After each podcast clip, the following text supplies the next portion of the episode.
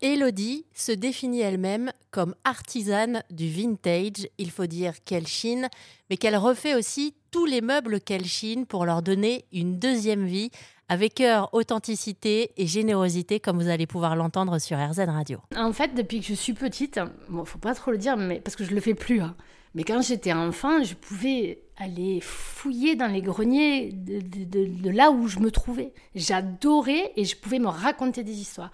Et je pense que c'est lié à ma propre enfance, comment il faut comment je suis pas vraiment ancrée sur un territoire et que du coup les objets me permettent cet ancrage là. C'est-à-dire que j'ai tellement bougé petite et, j'ai pas une continuité. Vous savez, il y a des gens, euh, jusqu'à 10 ans, ils étaient au même endroit, et donc ils ont leurs potes d'enfance, euh, etc. Ben moi, c'est pas mon cas.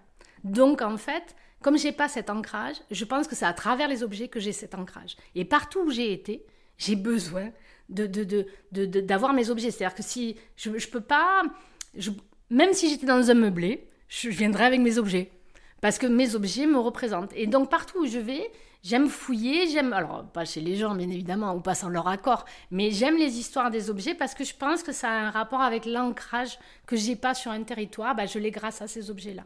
Et puis, euh, parce que mes arrière-grands-parents étaient tailleurs, ils ont on a gardé la maison de famille. Et euh, euh, alors, eux, ils étaient tailleurs, et donc je, passais ma vie dans le grenier à trouver les échantillons. Ma mère me cousait des, habits de, Barbie. J'ai été entourée de femmes qui m'ont tout apporté des choses.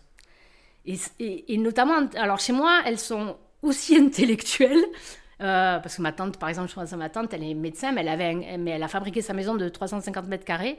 Et, et, et je pense que l'esthétisme vient d'elle, euh, parce qu'elle elle, elle a fabriqué une maison moderniste dans les années 70 avec beaucoup de choses des années 60, 70. Et donc ce goût-là, il me vient sûrement d'elle.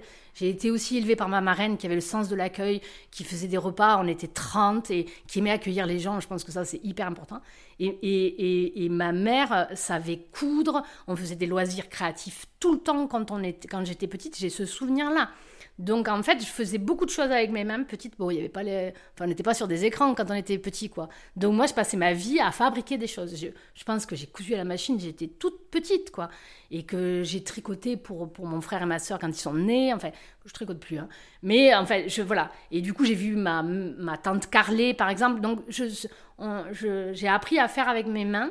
Et en même temps, c'était des femmes euh, qui avaient des postes, enfin, qui, voilà, importants, euh, qui, sont, euh, qui ont fait aussi des études et qui intellectuellement sont, riches, quoi.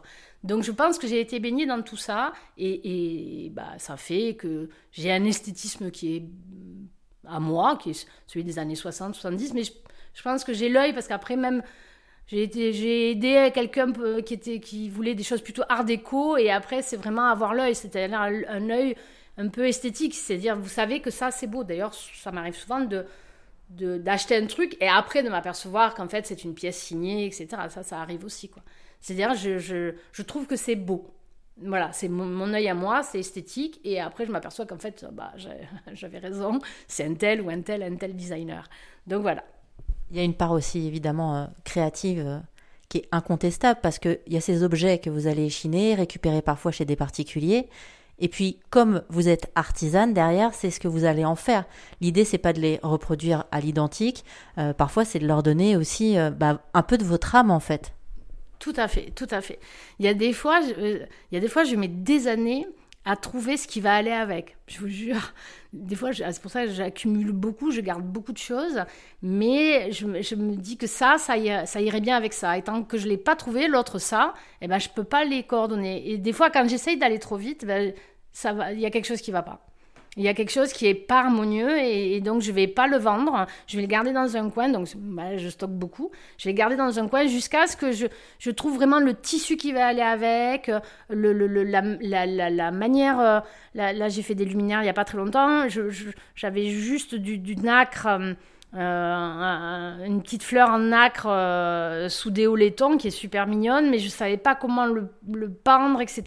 Et donc, euh, je, bah, forcément, je regarde beaucoup, pas forcément ce qui se fait, mais je, bah, je scroll quand même. Je, je vais sur les réseaux, j'ai toujours lu des magazines.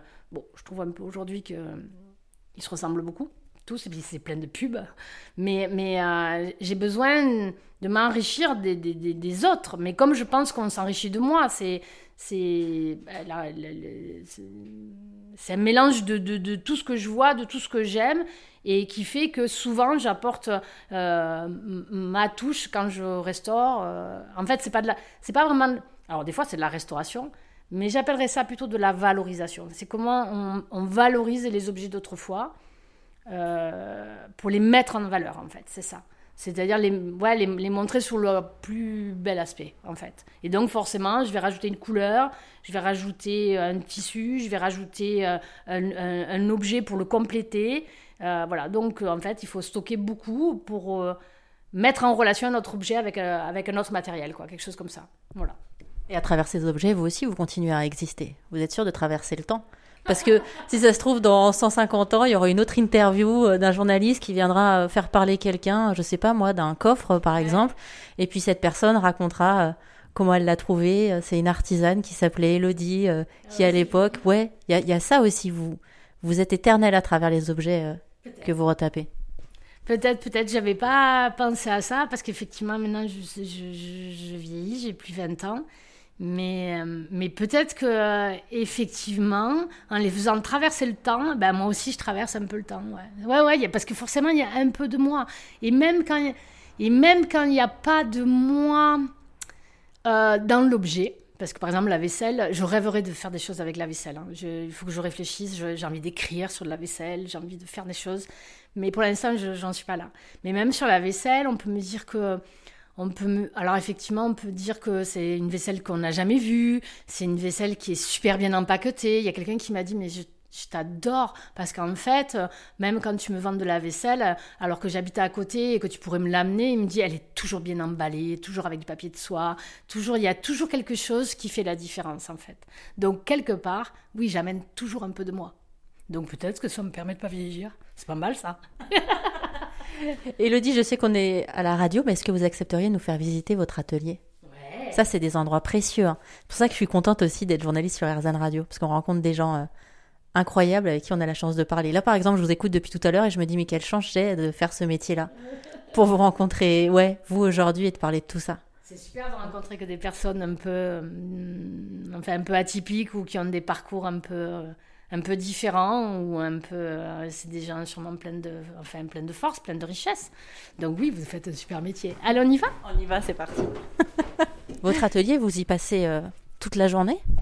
Euh, à vrai dire bon j'ai plusieurs ateliers. J'ai un atelier salle un atelier propre et un atelier de stockage, enfin une, espèce de showroom où je vais mettre en valeur les objets, je vais faire comme si c'était une maison et pour pouvoir les prendre en photo en fait. Donc il faut différents lieux euh, pour pouvoir travailler. Merci encore à Elodie, artisane du vintage dont vous pourrez euh, aller admirer les créations grâce à son nom de code qui est la maison Coda. Je vous laisse toutes les informations sur rzn.fr.